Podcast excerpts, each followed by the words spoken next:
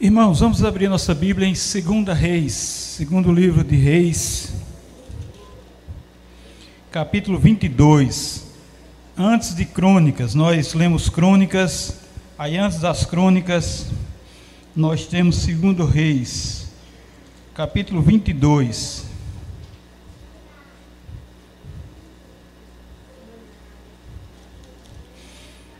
Segunda Reis, capítulo 22, segundo livro. Vamos ler do primeiro ao sétimo. Que é basicamente a mesma história de Crônicas. Segunda Reis, capítulo 22, do primeiro ao sétimo.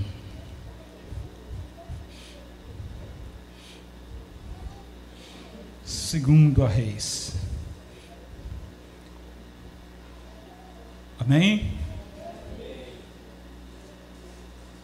Diz a palavra de Deus assim, irmãos. Tinha Josias oito anos de idade, quando começou a reinar, e reinou trinta e um anos em Jerusalém. Sua mãe se chamava Gedida, e era filha de Adaias, Adaías, de Boscate. Fez ele, fez ele o que era reto perante o Senhor. Andou em todos os caminhos de Davi, seu pai, e não se desviou nem para a direita nem para a esquerda.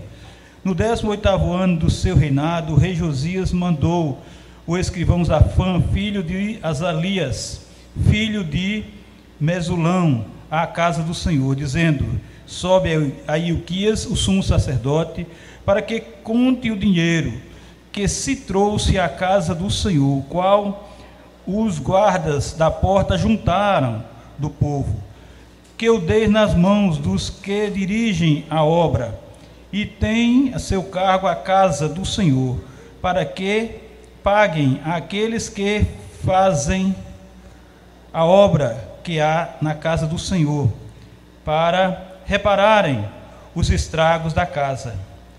Aos carpinteiros, aos edificadores e aos pedreiros, e comprem madeira e pedras lavradas para repararem os estragos da casa. Porém, não se pediu conta do dinheiro que se lhes entregara nas mãos, porquanto procediam com fidelidade. Oremos. Senhor Deus, aplica a tua palavra em nosso coração. Nós queremos aprender do Senhor e queremos que essa realidade esteja na nossa vida, principalmente no meio de nós. Nós te agradecemos, ó Deus, em nome de Jesus. Amém e amém. Irmãos, nesta época aqui, Israel estava dividido em dois reinos: Reino do Norte e Reino do Sul. O Reino do Norte se referia a Israel e tinha como capital Samaria. O reino do sul se referia a Judá, que tinha como capital Jerusalém. O rei Josias foi o 16º rei de Judá. Ele é um dos reis mencionados na genealogia de Jesus, do evangelho, no evangelho de Mateus, capítulo 10. Nesse mesmo capítulo cita o pai e o avô de Josias. Está escrito assim, no décimo. Ezequias gerou a Manassés, Manassés gerou a Amon, Amon, Amon a Josias. Mateus 1, versículo 10. Josias descendeu da linhagem real de Judá, iniciada com o rei Davi seu nome significa Javé ou Iavé sustenta. Javé sustenta. Em seu reinado, ele prezou pelo culto ao verdadeiro Deus. Aí está a diferença, irmãos. Ele prezou pelo culto ao verdadeiro Deus. Ele começou a buscar o Deus de seu pai Davi. E assim ele fez a diferença como está lá em Crônicas 34, 3 diz assim: Porque no oitavo ano do seu reinado, sendo ainda moço, começou a buscar o Deus de Davi, seu pai, e no duodécimo ano começou a purificar Judá e a Jerusalém, dos altos, dos postes ídolos, das imagens de escultura e de fundação. Ele buscou ao Deus verdadeiro e procurou destruir tudo que era ídolo, tudo que era idolatria. Mas então, nesse meio, o sumo sacerdote Uquias encontrou no templo o livro da lei e entregou ao sacerdote Safã. E esse o leu para o rei. Ao ouvir as palavras do livro da lei, o rei rasgou suas vestes e ordenou que fossem consultar o Senhor por ele, pelo povo e por todo Judá, sobre que estava escrito na lei. O rei concluíra que a ira do Senhor devia ser grande por causa da desobediência dos, das palavras daquele livro. E por seus antepassados não cumprirem tudo o que está escrito sobre o povo de Israel. A maldição estava até ali. A maldição já havia chegado ali. Foram consultar a profetisa Uda e ela lhes disse: Assim diz o Senhor Deus de Israel: Diz ao homem que vos enviou a mim. Assim diz o Senhor: Eis que trarei mal sobre esse lugar e sobre os seus moradores, e a saber, todas as palavras do livro que leu o rei de Judá, porquanto me deixaram e queimaram incenso a outros deuses para me provocarem a ira por todas as obras das suas mãos. O meu furor se acendeu contra esse lugar e não se apagará. Não se apagará. Porém, o rei de Judá, que vos enviou a consultar o Senhor, assim lhes direis: Assim diz o Senhor Deus de Israel acerca das palavras que ouvistes. Porquanto o teu coração se enterneceu e te humilhaste perante o Senhor. Veja a diferença de Josias. Ele se enterneceu e se humilhou perante o Senhor quando ouviu o que falei contra esse lugar e contra os seus moradores, que seriam para assolação e para maldição, e que rasgaste as tuas vestes e choraste perante mim. Também eu te ouvi, diz o Senhor. Por isso, eis que eu te recolherei a teus pais e tu serás recolhido em paz à tua sepultura, e os teus olhos não verão todo o mal que eu hei de trazer sobre esse lugar. Então tomaram, tornaram a trazer ao rei a resposta, como está lá em 2 Reis 22, 15, 20.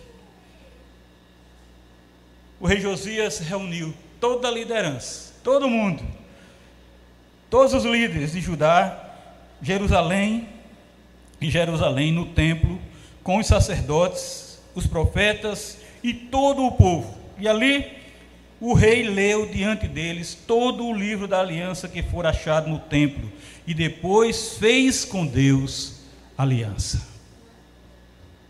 Ele fez com Deus aliança. Eles prometeram guardar as leis e mandamentos do Senhor com todo o coração e com toda a alma. Será que nós precisamos disso hoje, irmãos? Será que nós precisamos fazer isso hoje? E também cumprir tudo o que a aliança ordenara fazer, assim como estava escrito no livro. Para implementar a sua reforma religiosa, o rei Josias ordenou ao sacerdote Ilquias aos sacerdotes ajudantes e aos guardas da entrada do templo que retirassem dali todos os objetos usados na adoração ao deus Baal, à deusa Aserá e às, e às estrelas. Tudo. Limpar o templo. O rei queimou todos esses objetos fora da cidade e destruiu todos os sacerdotes, destruiu todos os sacerdotes pagãos que sacrificavam a Baal, ao sol, à lua, aos planetas e às estrelas. Josias destruiu os quartos do templo onde ficavam os prostitutos e as mulheres que teciam as roupas usadas na adoração à deusa Azerá. Ele profanou, quer dizer, ele injuriou, maculou, tornou imundo, contaminou, tratou com desrespeito os altares onde os sacerdotes haviam oferecido sacrifício ali a esses deuses. Ele também derrubou os altares dedicados aos demônios no deserto. O rei Josias levou para Jerusalém todos os sacerdotes da cidade de Judá, os quais ficaram proibidos de oferecer sacrifício no templo de Deus, o Senhor. Eles não podiam sacrificar no templo de Deus, o Senhor, porque estavam sacrificando a outros deuses, a deuses que não eram deuses, que não valiam nada. Também profanou Tofete, o lugar pagão de adoração que fica no vale de Imon, para que ninguém queimasse os seus filhos como sacrifício ao deus Moloque. O povo de Israel, o povo de Deus, o povo que adorava a Deus, o povo que tinha Deus como seu Senhor, o povo de Israel estava queimando os seus filhos como sacrifício ao deus Moloque. Josias retirou os cavalos e queimou os carros que os reis de Judá haviam dedicado e usado como adoração. Ele derrubou os altares que os reis de Judá haviam constru construído no terraço do palácio sobre a sala do rei Acabe destruiu os altares construídos pelo rei Manassés nos dois pátios do templo e os fez em pedaços. Josias profanou também os altares que o rei Salomão havia construído para adoração a Astarote, a deusa dos Sidônios, para adoração a Quemos, o deus dos Moabitas, e para adoração a Moloque, o deus dos Amonitas. E eles fizeram isso. O rei Josias fez em pedaços as colunas do deus Baal, derrubou os postes da deusa Aserá e cobriu de ossos de gente o lugar onde eles haviam estado, porque isso era uma maneira de profanar aqueles altares, aqueles locais. Ele derrubou o local de adoração que fizeram em Betel, construído pelo rei Jeroboão, e que fez o povo de Israel pecar. Aí queimou o poste da deusa Azerá. O rei viu algumas sepulturas no muro, mandou tirar os ossos e os queimou sobre o altar, profanando aqueles altares.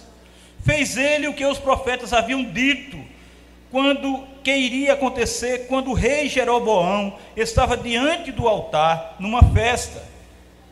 Em todas as cidades de Israel Josias, em sua reforma religiosa, derrubou todos os altares pagãos de adoração que haviam sido construídos pelos reis de Israel e que haviam provocado a ira do Senhor. Estava ali um rei fazendo a diferença, fazendo tudo que os outros reis tinham feito, destruindo tudo de errado que os outros reis tinham feito. E agora, ele seguindo o Senhor, agora ele implantando um verdadeiro culto ao Senhor, ele estava destruindo todas essas abominações. Com todos esses altares, ele fez o que havia feito em Betel: matou todos os sacerdotes pagãos sobre os altares onde eles haviam oferecido sacrifícios e queimou ossos de gente em todos os altares. Só depois voltou para Jerusalém. Isso quer dizer o quê? Que ele não voltou para Jerusalém, ele não voltou para seu descanso, ele não voltou para sua casa enquanto não fez sua reforma religiosa, enquanto ele não destruiu todas aquelas abominações que estavam em Judá, causando a ira de Deus, levantando a ira de Deus, acendendo a ira de Deus. O rei Josias ordenou a comemoração da Páscoa, como estava escrito no livro da aliança, pois desde a época dos juízes, nunca mais haviam feito a festa da Páscoa por nenhum rei de Israel ou de Judá. A fim de cumprir as leis do livro da aliança, o rei Josias retirou de Jerusalém e do restante de Judá todos os médiuns todos os adivinhos e todos os deuses do, do lar, os ídolos e todo objeto de adoração pagano. Preste atenção nisso agora. Não houve antes nenhum rei como ele, que servisse a Deus, o Senhor, com todo o seu coração, mente e força, obedecendo a toda a lei de Moisés, e depois nunca houve outro rei igual a ele. Será que Josias é um tipo de Jesus Cristo? Será que essa atitude de Josias tem a ver com Cristo Jesus?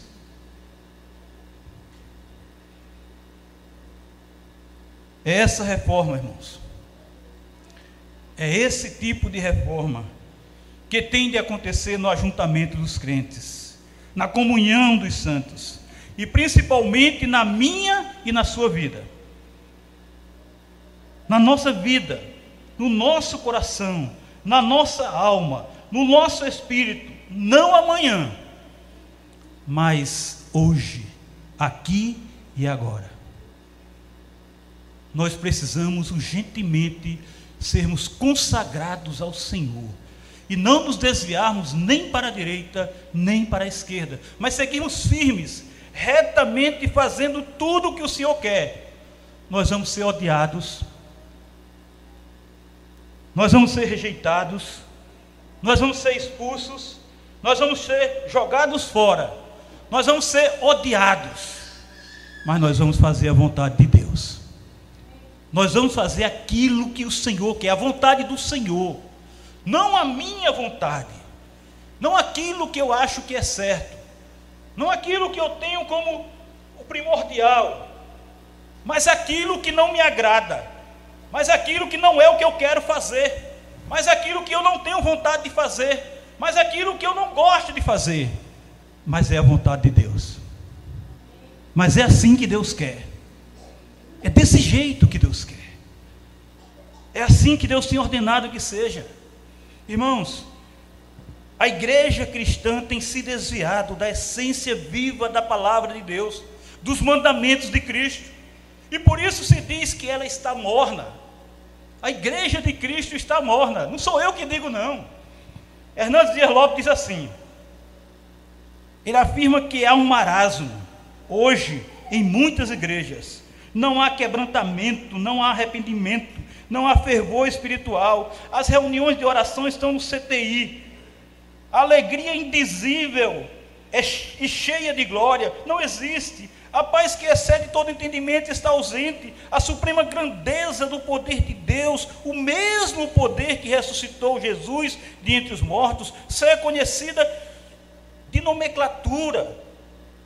Há um religiosismo, há um ritualismo, um legalismo pesado, há uma postura religiosa de olhar, olhar-se no espelho e dizer: Eu sou a igreja verdadeira. Eu sou a única igreja fiel. Eu sou a melhor igreja. E muitas vezes o Senhor Jesus está olhando para nós e dizendo o seguinte: Pois eu estou a ponto de vomitar-te da minha boca, porque tu estás morna, tépida, provocando náuseas, diz ele. Provocando náuseas. Irmãos, nós precisamos adorar a Deus em espírito e em verdade, numa vida renovada, numa vida plenamente transformada, não deixando a carne prevalecer, não deixando que a nossa carne vença a cada dia, vença o nosso espírito. Precisamos da reforma de Josias em nós sermos reformados por Cristo Jesus, sermos transformados pelo poder santificador do Santo Espírito do Senhor Deus Altíssimo. Em sua reforma religiosa em Judá, o rei Josias reparou o templo. Ele teve a preocupação. Ele disse que levassem o dinheiro da arrecadação para os obreiros ali, para aqueles funcionários, para aqueles habilitados nesse trabalho. mas essencialmente ele focou na vida espiritual do povo de Judá.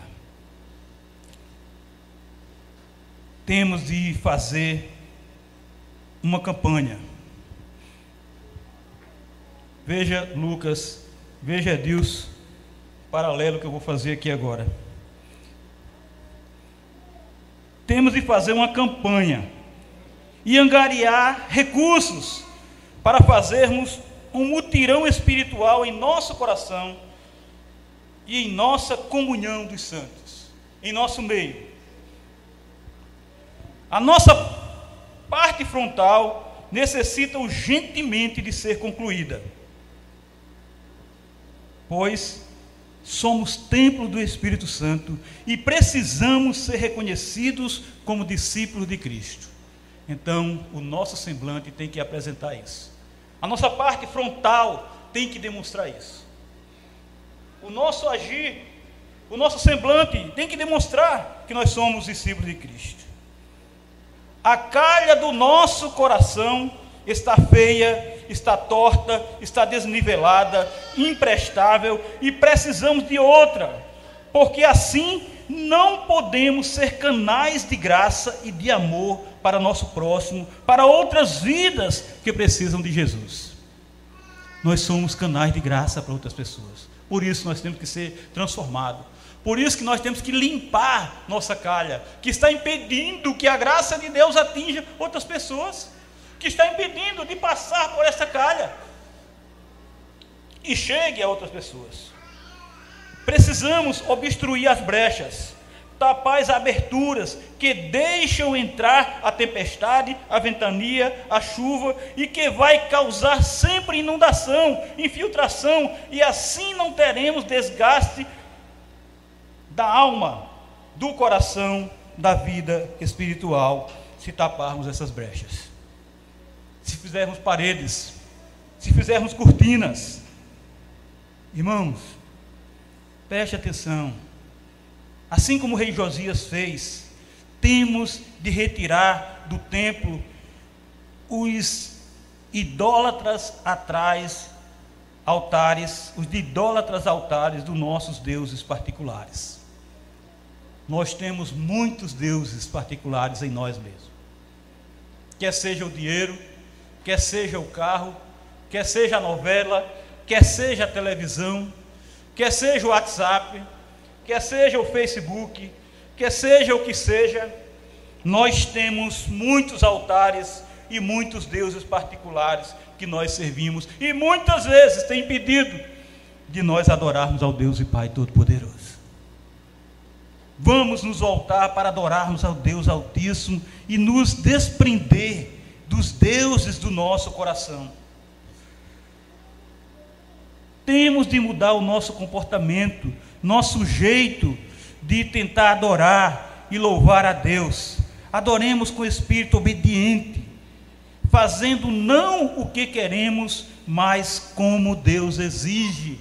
A vontade de Deus. É assim que nós somos abençoados. Essa foi a lição que os homens estudaram hoje, aqui em cima, hoje de manhã sobre obediência, obedecer a Deus. Quando obedecemos a Deus, as coisas acontecem. Porque as coisas não estão acontecendo, porque nós não estamos obedecendo à palavra de Deus, porque nós não estamos fazendo como Deus tem determinado, porque nós não estamos fazendo aquilo que Deus tem indicado e dizer assim, é por aqui, é nesse caminho, e nós queremos ir por outros caminhos e mesmo assim receber a bênção e não recebemos. E não vamos nunca receber. Porque não temos seguido os passos de Deus, porque não temos recebido aquilo que o Senhor tem, tem nos dado, tem nos direcionado para nós, por quê? Porque o nosso pensamento, o nosso caminho está em outro lugar. Nós estamos seguindo por caminhos diferentes, por caminhos que Deus não quer, e nós temos, e nós temos, irmãos, adorado aos deuses que são abominação ao nosso Deus, que levanta, que acende a ira de Deus. Veja o que Calvino disse: João Calvino disse assim: a mente do homem é como um depósito de idolatria e superstição, irmãos. De modo que se o homem confiar em sua própria mente, é certo que ele abandonará a Deus e inventará um ídolo, segundo sua própria razão, segundo Calvino. Esse é o caminho nosso. Esse é o caminho da nossa natureza pecaminosa. É assim que nós vamos fazer. Como seres humanos, como a natureza caída, como a natureza pecaminosa, nós vamos fazer exatamente assim. Mas nós temos que seguir a Deus, nós temos que adorar a Deus, nós temos que andar em espírito, não na carne, irmãos, não pela natureza pecaminosa, não pela nossa natureza humana, mas espiritualmente. Temos de mudar o nosso comportamento, nosso jeito de tentar adorar e louvar a Deus. Adoremos ao Senhor em espírito, com um espírito obediente, fazendo não o que queremos, mas exatamente o que Deus exige. Lá em Gálatas 5,16 diz assim: Digo, porém, andai em espírito, e não cumprirei a concupiscência da carne. Andai em espírito. O reverendo Augusto Nicodemos tratando sobre esse texto aqui, ele diz assim: se você está guiado pelo Espírito, você não está debaixo da lei, você não está debaixo da escravidão dos desejos carnais que são condenados pela lei. Você vai experimentar a verdadeira liberdade quando você anda no Espírito Santo, quando você é guiado pelo Espírito. O Espírito Santo nos guia pelos meios de graça. Quais? Pelos meios de graça, quais? Pela palavra de Deus e por uma vida de oração. É pela palavra de Deus, a leitura, a meditação, o estudo da palavra de Deus e pela uma, por uma vida de oração. É esse caminho que nós devemos seguir para vivermos em Espírito, para andarmos em Espírito, para ser guiados pelo Espírito Santo. Do jeito que estamos vivendo hoje como cristão, para onde nós iremos após a nossa ascensão à eternidade? Para onde nós iremos? Será que nós teremos a grande alegria de ouvir na voz santa de Jesus, exclamando assim: Vinde, bendito do meu Pai, entrai para a posse do reino que vos está preparado desde a fundação do mundo? Mateus 25, 34. Será? Irmãos, a ira de Deus é grande, é imensa em nosso meio, por causa da nossa desobediência, por não cumprirmos os mandamentos do Senhor. Deixamos o Senhor e nos voltamos para adorar os nossos deuses, nossos desejos, nossas coisas, nossos objetos, provocando assim a ira de Deus, a ira do Deus que é justo, a ira do Deus que é verdadeiro. Mas o Senhor, assim como fez com Josias. Assim como a profetisa Uda disse para dizer a Josias, assim o Senhor faz conosco também. O Senhor tem misericórdia. O Senhor poupa o coração, o Senhor poupa a alma, a alma enternecida, a alma impiedosa, a alma humilhada perante o seu Deus e que se quebranta e chora perante o seu Deus, como fez Josias.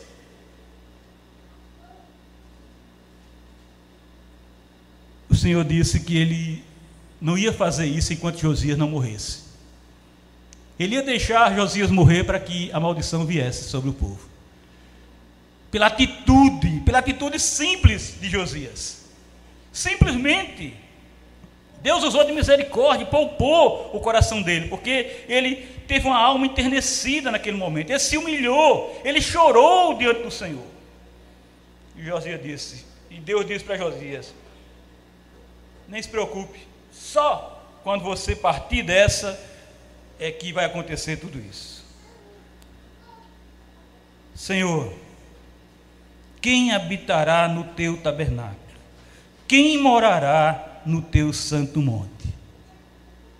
Ao salmista diz: somente quem anda sinceramente e pratica a justiça e fala a verdade no seu coração. Somente aquele que não difama, não calunia, não é fofoqueiro, não age com maldade para com o seu próximo, nem aceita nenhum opróbio. O que é de má fama, escárnio, zombaria, age com consideração contra o seu próximo. É aquele que rejeita quem merece desprezo, mas honra os que temem o Senhor e mantém sua palavra, mesmo quando é prejudicado. Ele não nega. Não empresta seu dinheiro com ganância, por lucro. Não aceita suborno contra inocente, como está lá, conforme o Salmo 15, do primeiro ao quinto. Essa descrição, irmãos, é de alguém reformada, transformada, renovada pela divina graça do Senhor Deus Altíssimo e Todo-Poderoso. É o verdadeiro crente que foi lavado, o verdadeiro crente que foi transformado pelo sangue depurador vertido por Cristo Jesus. É o cristão fiel, regenerado pela ação santificadora do Espírito Santo da promessa, que tem amor ao Deus justo. Não é mais tempo, irmãos, de nos divertirmos brincando de ser crentes e continuarmos empurrando com a barriga, num viver sem vida, sem compromisso, sem autenticidade cristã, sem amor ao Deus justo. Acabou o tempo de sermos coniventes com o pecado e tolerarmos a mácula, o macular a casa de Deus, entristecendo o Espírito Santo de Deus. Não dá para continuar assim. Temos que mudar. Nós vamos prestar contas a Deus e todos nós estaremos diante do tribunal de julgamento, dando contas do que praticamos, do que dize, dizemos e do que deixamos de fazer. Os reformados estarão sempre se reformando e buscando incansavelmente sua transformação. É isso que Deus quer de nós. Foi para isso que Deus levantou Josias em Judá, o décimo sexto rei para fazer isso. Dentro de Judá, Deus queria a transformação de Judá e ele levantou um homem. Um único homem, um menino, começou como um menino. E ele foi trabalhando esse menino, e esse menino foi ficando cada vez mais perto de dele, para que ele conseguisse transformar. E é isso que Deus quer de nós, irmãos. É isso que Deus quer de cada um de nós com a nossa própria vida, com a nossa igreja, com o nosso lar com a nossa família. Nós temos que ser um Josias dentro da igreja. Nós temos que ser um Josias dentro do nosso lar. Nós temos que ser um Josias dentro da nossa família. Nós temos que ser um Josias dentro de nós mesmos. Para transformar tudo isso e fazer segundo a vontade de Deus, não segundo como eu acho que deve ser. Precisamos urgentemente ter o espírito do rei Josias e nos dispormos a reformar, transformar, renovar, lavar, levarmos o rebanho de Cristo, não para as águas mornas da condenação eterna, mas para o fervor do Espírito na presença do Senhor. Vamos, como o rei Josias, fazer o que é reto perante o Senhor, reparar os estragos da casa de Deus, mas primordialmente implantar em nossa vida e na igreja uma reforma religiosa espiritual, para que assim, irmãos, possamos realmente afirmar, hoje, para que hoje nós possamos afirmar Passou a pandemia, anos se passaram, mas nós estamos salvos. Passou a pandemia, anos se passaram, mas nós estamos salvos em Cristo Jesus, o nosso Redentor. Amém? Glória a Deus. Hernandes Dias Lopes para concluir a introdução, irmão, desse sermão, que a gente vai entrar agora na parte principal do sermão, bote hora aí, né?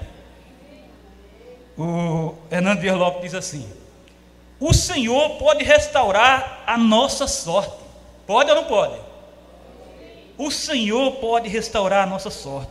Deus pode fazer em nossa vida jorrar os rios abundantes do Espírito Santo. Suas águas podem rasgar as areias quentes do deserto do nosso coração, e tudo que está hoje seco e árido volta a florescer e frutificará para a glória de Deus. E frutificará para a glória de Deus. Deus pode, irmãos. O poder de Deus. Deus pode fazer em nossa vida jorrar rios abundantes rios do Espírito Santo, com suas águas que podem rasgar as areias quentes do deserto. Ele está se referindo a, a, a, às águas do Negueb, lá, mas aqui ele está trazendo para nós. Suas águas podem rasgar as areias quentes do deserto do nosso coração, e tudo que está hoje seco e árido, volta a florescer e frutificará para quê? Para a glória de Deus. Para que Deus seja glorificado. Que Deus aplique essa verdade em nosso coração. Obrigado por me escutar até aqui. Obrigado. Que Deus abençoe.